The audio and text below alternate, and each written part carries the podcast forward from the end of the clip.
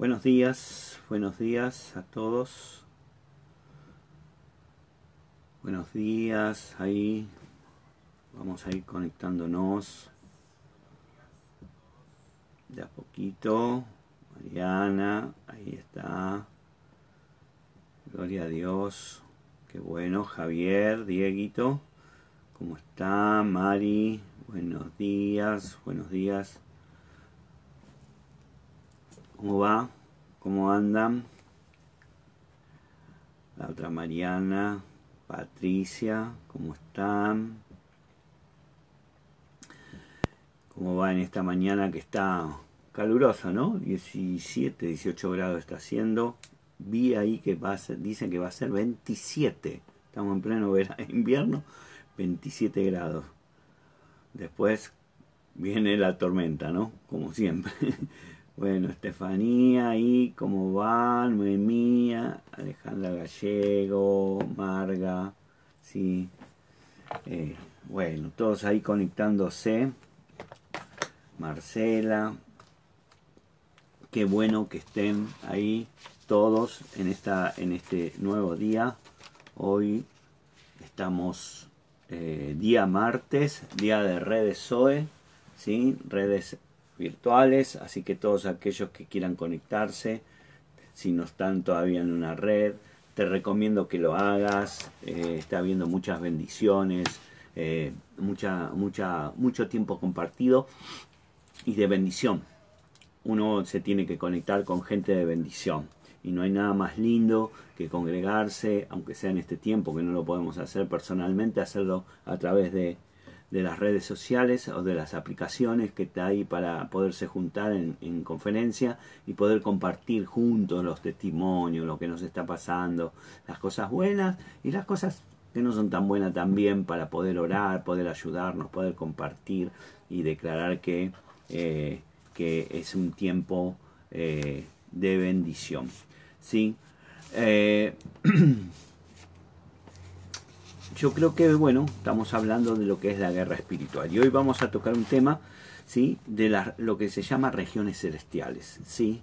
Pero antes que nada quisiera dejar claro algunas, algunos puntos para poder eh, ir afirmando lo que vamos viendo, ¿sí? Y, poder tener eh, en nuestro espíritu y también en nuestro conocimiento eh, conceptos claros.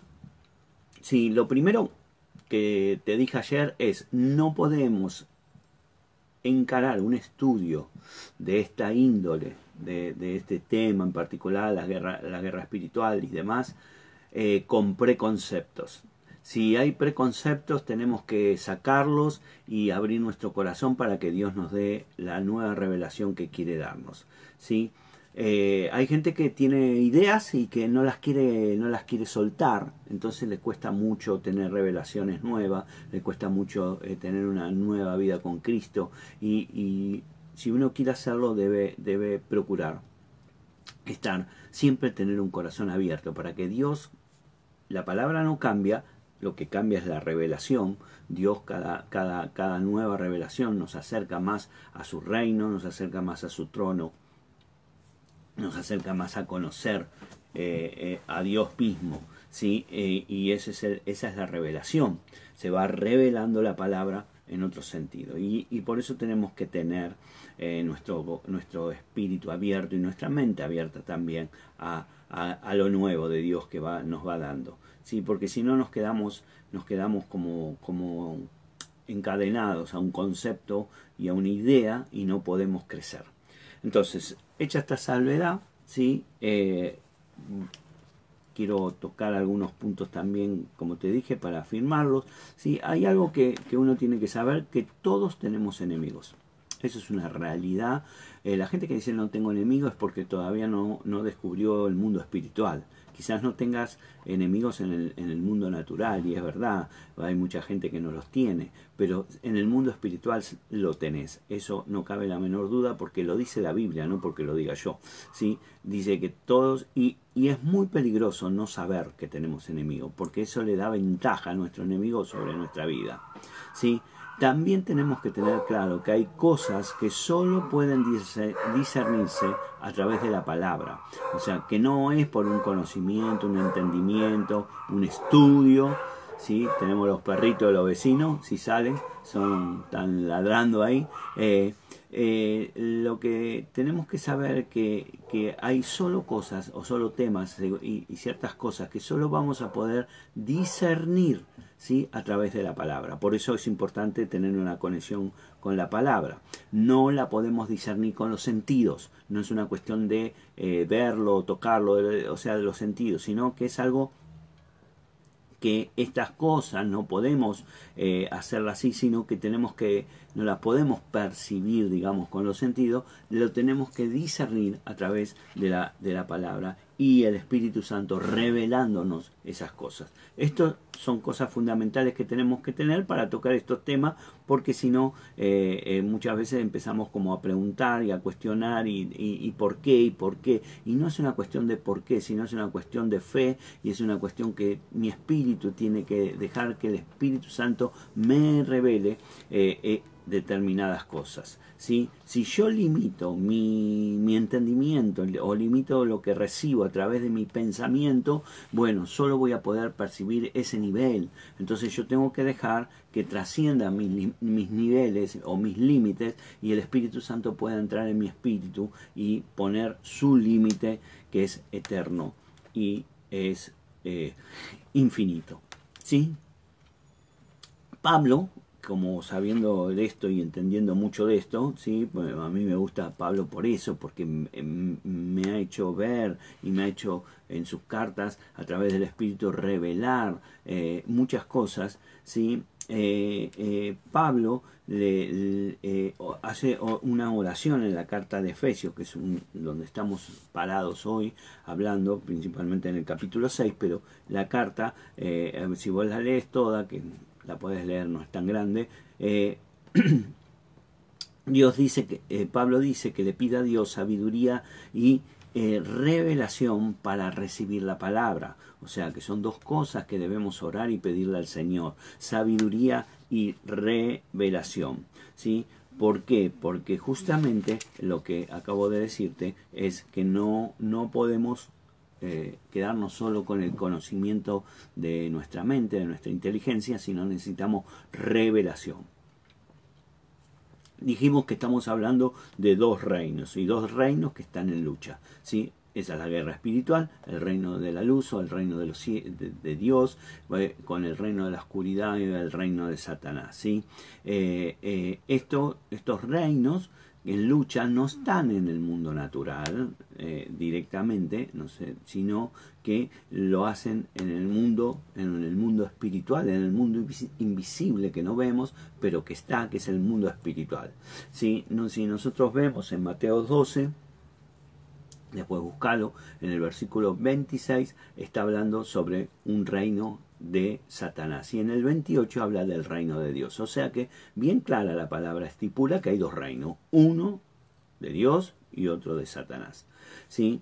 Ahora, dice también en los evangelios nosotros vemos que cuando Jesús em, echa demonios, ¿sí? y pone eh, y, al echar demonios, él está poniendo de manifiesto en el mundo natural, ¿sí? que su reino, el reino de los cielos, es más poderoso que el reino de Satanás. Eso es algo que tenemos que tener en cuenta. Si nosotros estamos en el reino de Dios, el reino de Satanás no va a querer hacer cosas, pero él no va a tener más poder que Dios. Así que un hijo, por eso un hijo no debe temer, no debe tener temor, sino debe tener eh, discernimiento y, y saber usar las herramientas que Dios nos dio, que es lo que estamos tratando de ir aprendiendo para esta guerra espiritual.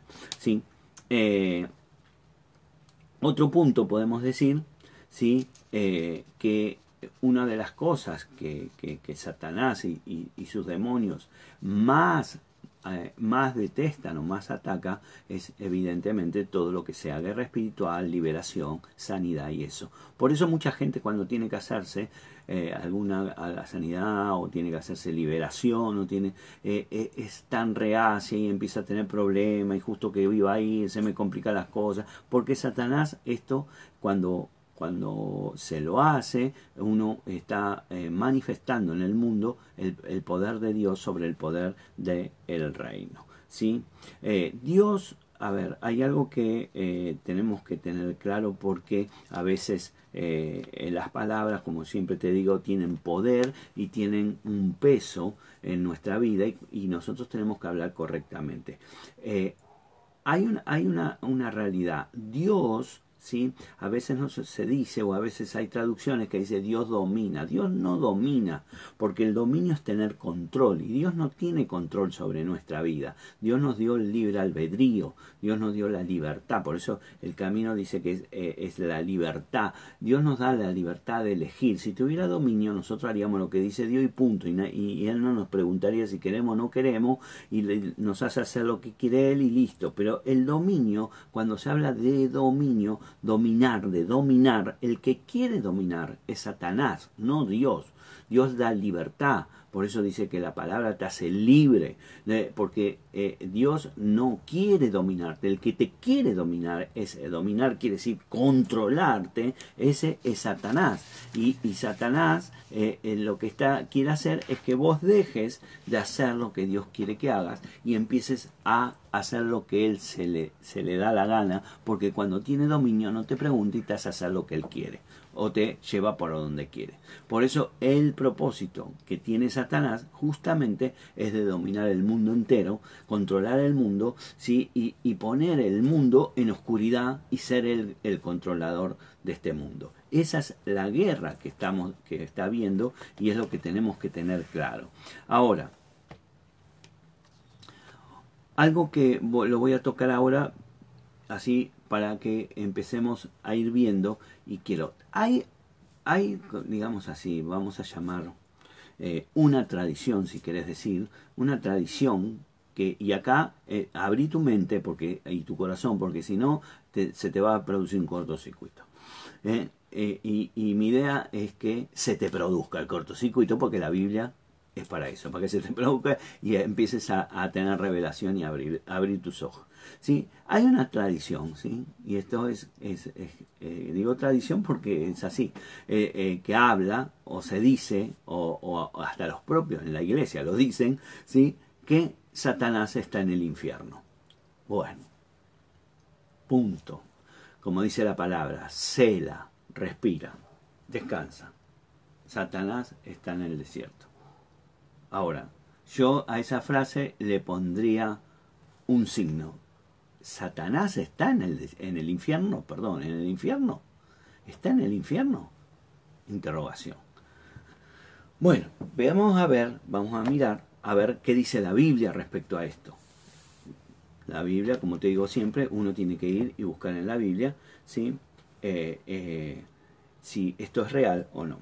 Eh, leamos el, el versículo del Efesios 6, 12, que es el versículo que estamos tomando como madre, como como punto de partida, ¿sí? que dice Efesios 6:12, porque no tenemos lucha contra sangre y carne, sino contra principados, contra potestades, contra los gobernadores de las tinieblas de este siglo, contra huestes espirituales de maldad en las regiones celestes.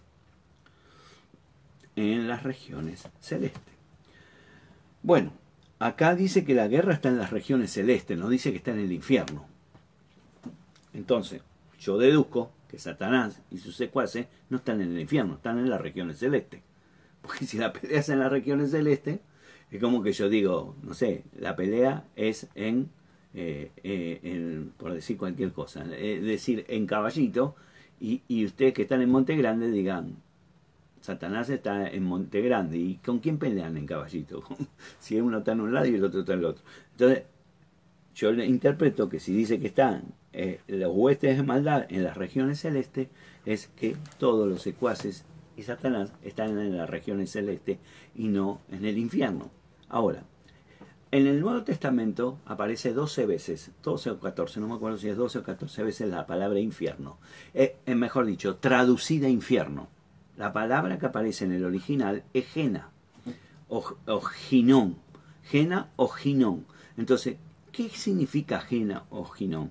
En, realidad, esa, palabra que se traduce infierno eh, es es un lugar físico, es el valle de Ginón o el valle de Tofet que se llama, es un valle en Jerusalén, en las afueras de Jerusalén, donde normalmente se quemaba la basura, se quemaba todo lo, podrido, se quemaba ahí, eh, y ese era un lugar donde estaba permanentemente ardiendo, permanentemente con fuego, porque la gente iba, era el, el digamos, el tacho de basura comunal donde todos tiraban la basura. Entonces era un lugar donde había constantemente fuego y se llamaba el, Valle de Jena o el Valle de Ginón. Y es que en, el Nuevo Testamento en realidad se usa como un lugar de castigo y de, de, de donde se quema lo que no sirve. Entonces, es, una, es un, infierno, la traducción que pusieron infierno, que eh, se le llama infierno, en realidad es una palabra figurativa de este lugar. Entonces, vuelvo a preguntar, Satanás está en el infierno. ¿Sí? Eh, ahora, hay toda una cultura, hay toda una tradición, hay todo una, una de, de, ciertos movimientos o religiones donde promueven el infierno como infierno. Pero la Biblia no figura un lugar, un lugar, ¿sí? Eh, que esté, eh, a ver, que se llame infierno como el cielo, digamos así. No, no habla de eso. Todo es figurativo. Y, la palabra que utiliza, vuelvo a decir, se llama Gena o Inón, que quiere decir valle de Ginón. Entonces,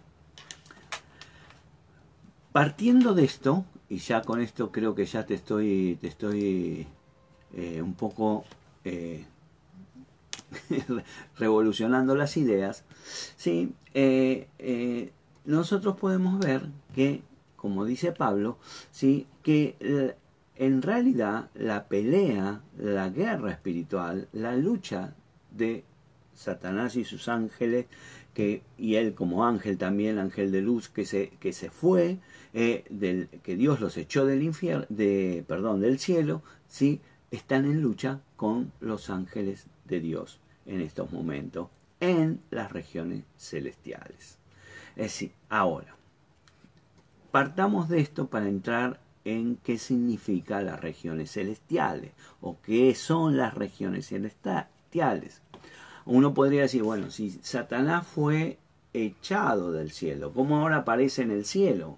¿Sí? ¿Cómo, ¿Cómo es que pareciera como que es contradictorio, ¿sí? Entonces hay muchos de los que tratan de buscar a ver, a ver dónde la Biblia se equivoca, porque pareciera que para algunos el deporte nacional, a ver dónde, dónde la Biblia se equivoca, y la Biblia no se equivoca en ningún lado, sino hay que conocerla y leerla, ¿sí? Y entonces cuando encuentran algo dicen, bueno, a, ver, ¿dónde? Si, si no está en el infierno y, y se fue echado del cielo, ¿cómo puede ser que está en el cielo? Bueno veamos esto y vamos a aclarar algunos puntos porque es importante tenerlo claro para saber dónde estamos parados y qué está ocurriendo y qué eh, cuando hablamos de guerra espiritual qué estamos hablando porque si no hablamos por eh, a ver, por cuento del tío, lo que me contaron, lo que me dijeron, lo que me... Ah, no, a mí me dijeron, yo, pero yo lo aprendí así. Bueno, lo aprendiste y si lo aprendiste tendrás que desaprenderlo si está en contra de lo que dice la palabra y tendrás que aprender lo que dice la palabra si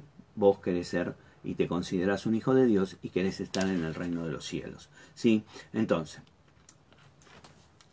la, la, la Biblia, la, la Biblia dice, deja claro ¿sí? que más allá que Satanás fue echado de la presencia de, Dios, fue sacado de la presencia de Dios, ¿sí? del, del, grupo de Dios, digamos así, eh, eso no quita que Satanás eh, todavía tenga alguna, alguna eh, relación. Eso lo vemos en el libro de Job. Sí, en el libro de Job vemos que dice Job 1.6, ¿sí? 6 y 7, 1 Job 6 y 7 dice, un día vinieron a presentarse delante de Jehová los hijos de Dios, entre los cuales vino también Satanás. O sea, estaba Satanás ahí. Y dijo Jehová a Satanás, le habló a él, ¿de dónde vienes? Respondió Satanás a Jehová, dijo, de rodear la tierra y de andar por ella. Eh, eh, fíjense que, este, este, es interesante porque a veces pensamos que, eh, que, que no hay ninguna relación y Dios Dios está en todos lados y Él tiene relación con todo. Ese es el poder, el y el omnipo y omnipotente de Dios, que Él puede estar en todos lados, hasta con Satanás. Entonces dice Job 2, 1 y 2, dice, y aconteció que otro día vinieron los hijos de Dios para presentarse delante de Jehová, y Satanás vino también entre ellos, presentándose delante de Jehová. Otra vez vuelve a contar otra historia y dice que otra vez.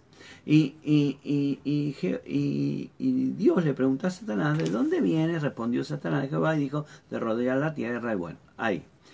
Así, que en ese momento, en los, cuando fueron los días de Job, vemos que Satanás todavía tenía cierto acceso directo a la presencia de Dios. Él podía acceder, Dios le permitía acceder. ¿sí? Eh, cuando, cuando los ángeles de Dios vinieron a presentarse, a informarle al Señor, eh, eh, también junto con ellos estaba Satanás. Eso es lo que básicamente quiere decir esto. ¿Sí? Eh, entonces, si nosotros miramos, busquemos en la Biblia, segunda de Corintios, segunda de Corintios 11.14, veamos a ver qué dice segunda de Corintios, Corintios, perdón, ah, segunda de Corintios 11.14 dice, y no es maravilla porque el mismo Satanás se disfraza como ángel de luz. Fíjense en esto. Quiero que, vayan prestando y vayan uniendo.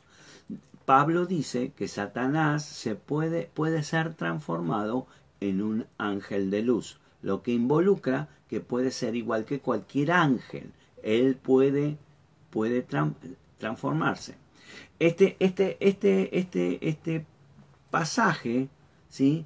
Eh, eh, que a mí me, me produce que cuando se presentó delante de Dios, ahí en, este pasaje de Job, él estaba transformado en un ángel de luz. Él se había transformado y los ángeles no lo veían, pero Dios, pero Dios siempre puede ver a Satanás. Él lo puede ver y lo puede detectar. Los ángeles no lo podrán hacer, pero los, eh, Dios sí lo puede hacer. Por eso le pregunta bien claramente, ¿de dónde has venido Satanás? Eh, o diciéndole, ¿qué estás haciendo? ¿Sí? Eh, yo creo que acá uno puede empezar a ver algunos puntos importantes. ¿sí? Satanás puede engañar a cualquiera, menos a Dios. Al único que no puede engañar es a Dios. Satanás puede tener poder para poderse eh, meter en cualquier lado, pero menos se va a poder meter eh, sobre Dios. Dios siempre está sobre él. ¿sí? Y él siempre va a estar atento. Y como vemos en esto en los tiempos de Job, todavía él podía moverse en ciertas cosas, pero Dios le dijo, ahí estás. ¿Qué es lo que, que estás haciendo? Entonces tenemos que tener esto en cuenta porque esto nos muestra en la posición de poder. Porque a veces la gente pone a Dios y a Satanás en la misma altura. Y eso no es así. Dios está acá, Satanás está acá. Y siempre va a estar así. Porque Él es, es Dios es Dios y Satanás es Satanás. Y tenemos que tener claro. Porque a veces dice la gente, cuando le está pasando algo, cree que, bueno, ¿para qué voy a hablar si Dios no va a hacer nada? Dios está por arriba de Satanás. Quiero que te quede claro esto. Dice Apocalipsis 12, 10. Entonces oí una gran voz en el cielo que decía, ahora ha venido la salvación, el poder y el reino de nuestro Dios y la autoridad de su Cristo, porque ha sido lanzado fuera el acusador de nuestros hermanos, el que los acusaba delante de nuestro Dios día y noche. ¿Quién es el acusador de nuestros hermanos? Satanás. ¿Sí? Fíjense en que eh, Apocalipsis dice que nos, nos, eh, el que los acusaba delante de nuestro Dios día y noche. O sea, Él sigue, se, sigue y seguirá acusándonos delante de Dios eh, día y noche. O sea que Él sigue teniendo ese acceso a Dios. Y dice Apocalipsis 12, también el versículo 11 y 12 continúa, y ellos le han vencido por medio de la sangre del cordero y de la palabra del testimonio de ellos y menospreciaron su vida hasta la muerte. por lo cual, alegraos cielos y los que moráis en ellos, hay de los moradores de la tierra en el mar, porque el diablo ha descendido en vosotros con ira, sabiendo que tiene poco tiempo. Quiero que leas detenidamente estos dos versículos. Dice que ellos fueron vencidos por, por medio de la sangre de Cristo. Y la palabra, escucha, la palabra del testimonio tu testimonio, cuando vos no lo decís y no lo hablas, no lo hablas, vos no estás haciendo lo que tenés que hacer, porque el testimonio es guerra espiritual, en cierto sentido. Entonces, tenemos que aprender a hablar nuestro testimonio en todo momento y en todo lugar. Hablar nuestro testimonio. Cada uno tiene su testimonio. Dice, por lo cual alegraos cielos y los que moráis en ellos, ¿sí? Y dice, hay de los moradores de la tierra y el mar, porque el diablo ha descendido a vosotros con gran ira, sabiendo que tiene poco tiempo. Este, este, este pasaje todavía sigue indicándonos, estamos hablando ya en el Apocalipsis, que todavía Satanás seguirá teniendo eh, acceso a la presencia de Dios, y este acceso que tiene es para acusarnos delante de la presencia de Dios. Entonces, eh, e, esto evidentemente pasó o pasa y seguirá pasando hasta que venga Cristo. ¿sí? Entonces, eh, nosotros podemos decir, ¿dónde está Satanás? ¿Está en el infierno? ¿O está, o hay algún cielo donde está Satanás? Porque entonces yo empiezo a entender que debe haber varios cielos. ¿sí? Entonces, eh, dice, miremos, miremos la palabra en Génesis 1.1. Te estoy llevando de, un lugar a otro, pero quiero que, veas. Eh, en el primer versículo de la Biblia, ¿qué dice? Dice, en el principio creó Dios los cielos y la tierra. Entonces, ya en el primer versículo nos está diciendo que hay varios cielos. No sé cuántos todavía, bueno, ya lo vamos a viendo, pero evidentemente hay varios cielos, porque dice los cielos, los cielos. La palabra de cielos, ¿sí? Eh, eh, eh, es en, hebreo es shamashin, shamashin. La palabra, la terminación im, in o, o llama, llama, S-H-A-M-A, Y-I-M, todo junto, pero la, la terminación I-M es, lo, es el plural en el hebreo. Entonces, es bien claro, o sea, ahí dice Yamashin, eh, los Yamashin son cielos, es plural, o sea que hay varios cielos. ¿sí? En segunda de Crónica 2.6 tenemos una, una, parte de la oración de, de Salomón que hace, ¿sí? y Salomón dice, segunda de Crónicas 2.6, mas ¿quién será capaz de edificarle casa, siendo que los cielos y los cielos de los cielos no pueden contenernos? O sea que hay un cielo y hay un cielo del cielo. ¿Sí? Y, en plural dice, los cielos y los cielos de los cielos no pueden contenerlo. ¿Quién pues yo para que quién pues soy yo para que, eh, que le edifique casa, sino tan solo para quemar incienso delante de él? Entonces, cualquiera de las traducciones correctas de la Biblia que tomes va a hablar de que hay más de un cielo. La palabra cielo, ¿sí? de la frase cielo de los cielos, sugiere que hay uno más alto que otro. O sea que hay, porque uno se, está el cielo y, digamos, está el cielo y arriba de ese cielo hay otro cielo. ¿sí? Entonces, eh, eh, sugiere que hay varios. ¿sí? Entonces, Pablo tuvo esa experiencia, ¿sí? Eh, eh, vivió esa revelación. En 2 Corintios 12, 2, 4, dice eh, Pablo, conozco un hombre en Cristo que hace 14 años, si en el cuerpo no lo sé, si fuera del cuerpo no lo sé, Dios lo sabe, fue arrebatado hasta el tercer cielo. O sea que ya sabemos que hay varios cielos y ahora tenemos un dato más que son tres cielos. Hasta el tercer cielo por lo menos llegó y conozco a, y conozco a tal hombre, si en el cuerpo o fuera del cuerpo, no lo sé, Dios lo sabe, que fue arrebatado al paraíso, donde oyó palabras inefables que no le es dado al hombre expresar. O sea, cuando llegó al tercer cielo, dice arrebatado al paraíso. O sea que cuando uno habla del paraíso, está hablando del tercer cielo. ¿sí? No del segundo cielo y no del primer cielo, está hablando del tercer cielo. Entonces dice que ahí escuchaba palabras inefables que, el hombre no puede repetir. ¿sí? Es como cuando dice la, Biblia que eh, eh, el Espíritu Santo, al hablar, hablamos esto la otra vez, de las lenguas, son lenguas celestiales, es el lenguaje que se habla en el cielo. ¿sí?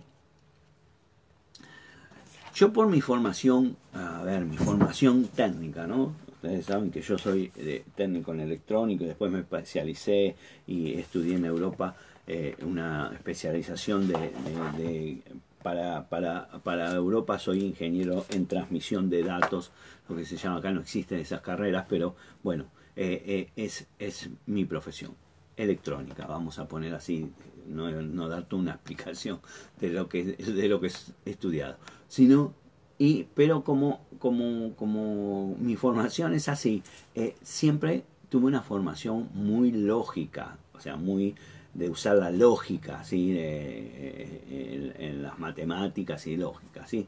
Entonces, ahora, si yo me baso por la lógica, empiezo a tomar esto. Hay cielos, hay un tercer cielo, y si hay un tercer cielo, quiere decir que hay un primer cielo, que hay un segundo cielo, ¿sí? y que el tercer cielo es donde está el paraíso, donde aparece el paraíso, eh, eh, y es ahí cuando uno dice se va al paraíso, ¿no? se va al tercer cielo, donde, donde está que el reino de Dios, de Dios, vive Dios en ese lugar, y es donde, donde habita el Señor. Uno se fue a la presencia de Dios. Cuando dice se fue a la presencia de Dios, se fue al tercer cielo. Es lo que yo interpreto pensando en mi lógica. ¿sí? Eh, Efesios 4.10, eh, eh, Jesús ahí habla y dice, el que descendió es el mismo que también subió por encima de todos los cielos para llenarlo todo. O sea, está hablando Pablo a través de la carta de Efesios que Jesucristo cuando resucitó se fue también a ese lugar. O sea que Jesucristo está hoy en el tercer cielo con Dios y con todo lo que se han ido al cielo. Con todos, están todos juntos en el, en el tercer cielo. Muy bien, hasta ahí me, siguen, eh, espero que me sigas en la idea que voy llevándote, ¿sí? Entonces, si ese es el tercer cielo, ¿sí? ¿En dónde está Satanás? ¿Está ahí en el tercer cielo? Bueno, en realidad, Satanás, ¿sí?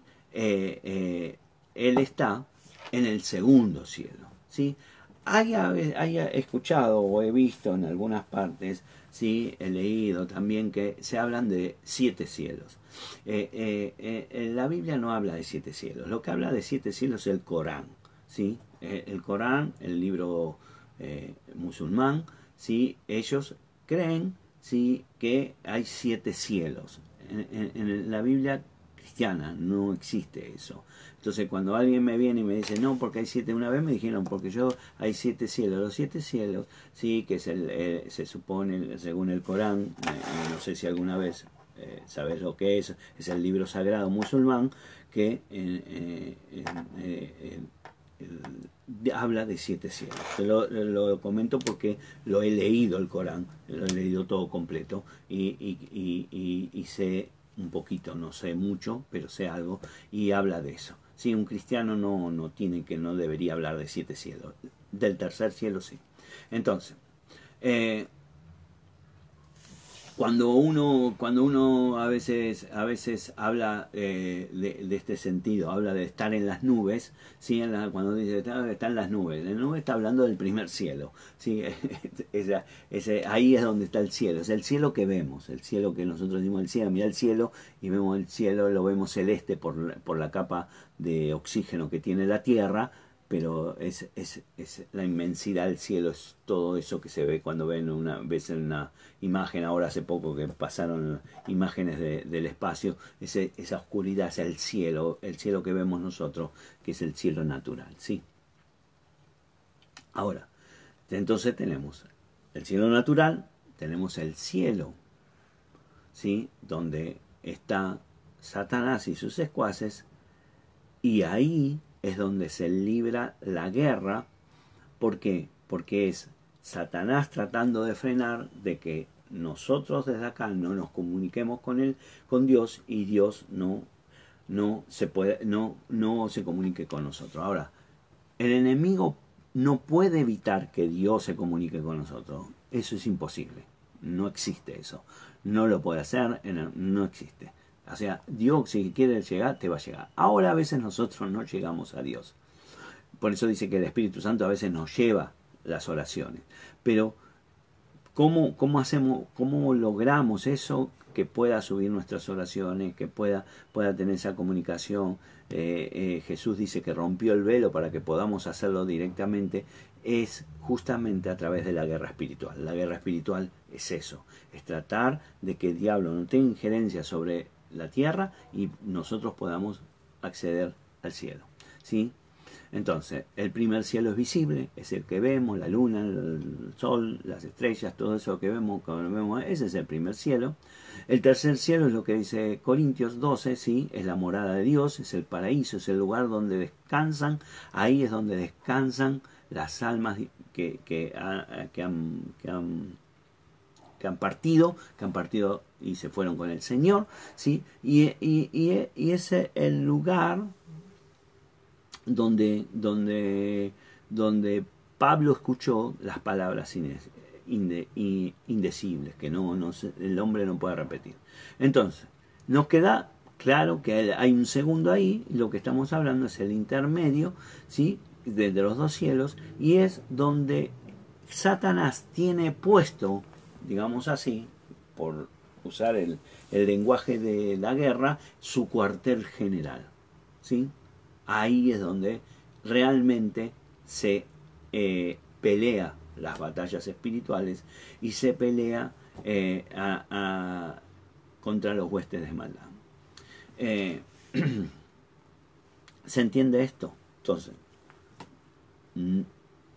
la pregunta, ¿está Satanás en el infierno? No está en el infierno, está en el segundo cielo. ¿sí? Entonces, cuando nosotros oramos, ¿sí? Eh, y oramos eh, eh, para conocer la voluntad del Señor, yo quiero conocer la voluntad del Señor, y pareciera que la respuesta no llega, o pareciera que estamos orando por algo y no llega la respuesta, no nos llega esa, esa contestación que estamos esperando, es justamente porque hay una guerra entre medio. Y esa guerra es Satanás y sus secuaces tratando de frenar todo lo que sube y baja del cielo, ¿sí? para nosotros, eh, y es donde tenemos que nosotros comprometernos a pelear esa guerra ahí, junto con los ángeles. Vamos a parar ahí porque no quiero avanzar, ya tendríamos que entrar en, en el otro tema, pero quiero que te quede claro esto. Satanás no está en el infierno, aunque va a venir siempre alguno que sí, porque sí, bueno, vos ponelo donde vos quieras. Yo lo pongo donde dice la Biblia. La Biblia dice que está en el segundo cielo y yo lo pongo ahí. ¿sí? Está ahí con sus secuaces, para, es donde se, se, libra las guerras espirituales. Nosotros estamos en la tierra, el cielo es el primer cielo es lo que vemos, segundo cielo donde está el mundo espiritual, la guerra espiritual ahí, y el tercer cielo es donde está Dios con eh, eh, nuestro Señor Jesucristo y todos aquellos que han partido al paraíso, que han ido con el que se han ido con el Señor y que hoy están en el reino de los cielos gozando de su presencia. Por eso uno es lógico, y yo siempre lo digo, es lógico que cuando alguien parte con el Señor, uno en sus emociones lo extrañe, llore y todo lo demás. Y está todo bien eso, sí, eh, debería ser así, porque hoy las emociones se mueven así, pero desde el punto de vista espiritual tendríamos que estar gozosos y saber que gloria a Dios que hoy está en el cielo con el Señor. ¿Sí? Así que bueno, vamos a, terminar ahí. ¿Eh? Bendigo tu vida, la cubro con la sangre de Jesús, cubro tus bienes, tu familia, eh, mi familia, mis bienes, todo mi ministerio, la iglesia, cubro la iglesia de Cristo, la iglesia, el templo que tenemos, lo cubro con esa sangre poderosa y declaro que el enemigo no tiene poder bajo ningún aspecto para hacer nada porque los estamos descubriendo y como lo estamos descubriendo a él nunca le gusta. Así que espero que te haya, se te haya aclarado por lo menos esta parte, ¿sí? Y Mañana vamos a continuar viendo un poco más, seguiremos avanzando eh, en esto que, es una guerra espiritual y qué es lo que tenemos que tener en cuenta y cómo y vamos a ir llegando después, ya vamos a ver la, semana que viene seguramente la armadura de Dios y vamos a ver las armas de Dios y vamos a ver cómo el enemigo trata de destruirnos. Y no lo va a lograr en el nombre de Jesús. Así que te bendigo, gracias. Recuerden que hoy tenemos las redes SOES. No miré ahí, pero seguramente habrán puesto, eh, puesto eh, el teléfono. Si querés estar en una red, puedes mandar un mensaje de WhatsApp. Si tenés un pedido de oración, mándalo ahí. Si todo, cualquier duda, mándalo por mensaje de WhatsApp ese número y de ahí te van a derivar a Recordad que puedes tener una entrevista personal con nosotros, con, tanto con la pastora como conmigo. Si, si no tenés acceso porque no sos de la comunidad, los de la comunidad saben cómo tienen que hacer, hablar con la secretaria de la iglesia y pedir una entrevista. Si vos no, no sos de la comunidad y no tenés acceso a ese, a esa, a ese, ese medio, puedes hacerlo ahí en eh, el mensaje de WhatsApp. Eh, nos vemos hoy en las redes o en algún momento. Les mando un abrazo. Gracias por estar y compartir esto y espero que les esté bendiciendo y espero que esto pueda aclararle muchas cosas y pueda eh, clarificar ¿sí? Eh, lo, que, lo que nos pasa y lo que pasa y cómo contrarrestar eso que el enemigo quiere hacer con nosotros y nosotros tenemos al Dios más grande y poderoso así que sabemos que salimos victoriosos en el nombre de Jesús. Te mando un beso, los quiero mucho, los extraño, sí, eh, y, no para ser reiterativo, pero es una realidad, los extrañamos junto con, la pastora y, estamos orando para podernos volver a ver eh, físicamente pronto y podernos abrazar y saludar y, y este virus que quede cancelado en el nombre de Jesús. Amén. Bendiciones. Un beso grande.